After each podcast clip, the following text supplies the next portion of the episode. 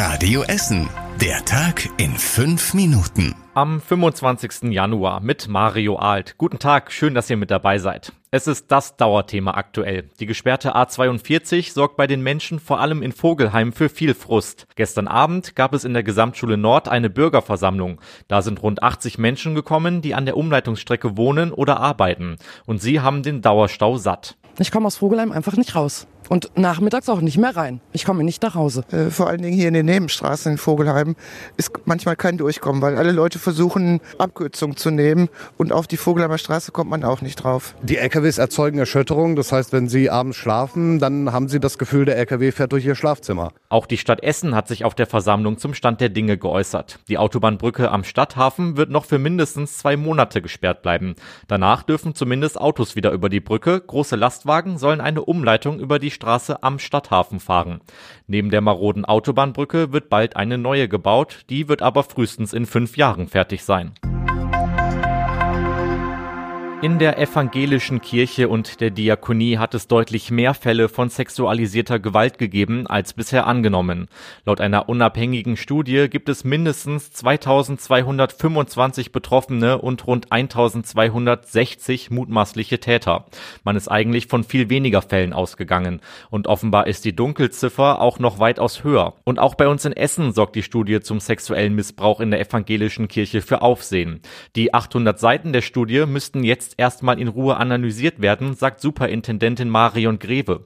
Trotzdem sei sie erschüttert und schätzt für uns im Radio Essen Interview die Folgen für die Stadt Essen ein. Dass wir unsere eigenen Präventionsmaßnahmen daraufhin auch nochmal anschauen. Ganz konkret aus dem Gespräch mit Betroffenen in den letzten Tagen ist für mich hier in Essen dran, dass wir überlegen, wie schaffen wir vielleicht auch für Betroffene ein Forum, einen geschützten Raum, in dem Betroffene hier in Essen miteinander vertrauensvoll ins Gespräch kommen können über das, was sie erfahren haben. Genaue Zahlen zu Missbrauchsfällen aus Essen gibt es aus dieser Studie noch nicht. Die evangelische Kirche hier in Essen hat aber eine eigene Studie in Auftrag gegeben.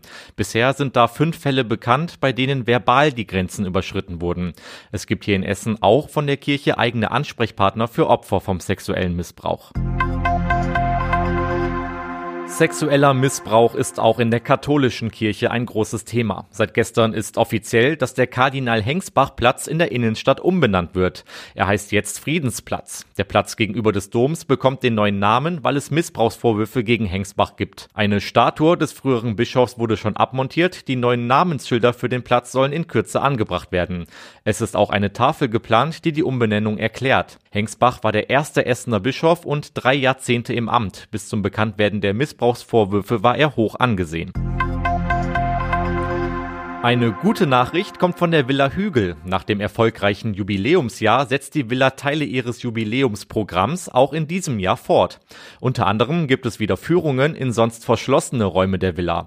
Diese waren schon im vergangenen Jahr sehr beliebt und anscheinend auch in diesem Jahr, denn die Termine für die öffentlichen Führungen im ersten Quartal sind bereits ausgebucht. Kunsthistorikerin Ute Kleinmann hat dafür eine einfache Erklärung. Es ist natürlich das Interesse, nochmal durch das Schlüsselloch zu schauen um auf diese Weise vielleicht doch noch ein bisschen der Familie Krupp näher zu kommen und ein bisschen mehr vom Leben auf dem Hügel zu erkennen oder zu erahnen. Denn es ist immer noch so etwas Geheimnisvolles und ja, das gibt es eben auch noch zu entdecken. Ende März werden die nächsten Termine auf der Seite der Villa freigeschaltet. Private Führungen sind jederzeit möglich. Einen Vorgeschmack auf den Blick hinter die verschlossenen Türen gibt es auf radioessen.de. Und dann schauen wir noch zum Sport. Die Handballer vom TuSem Essen haben einen neuen Trainer gefunden. Daniel Hase übernimmt das Amt ab der neuen Saison.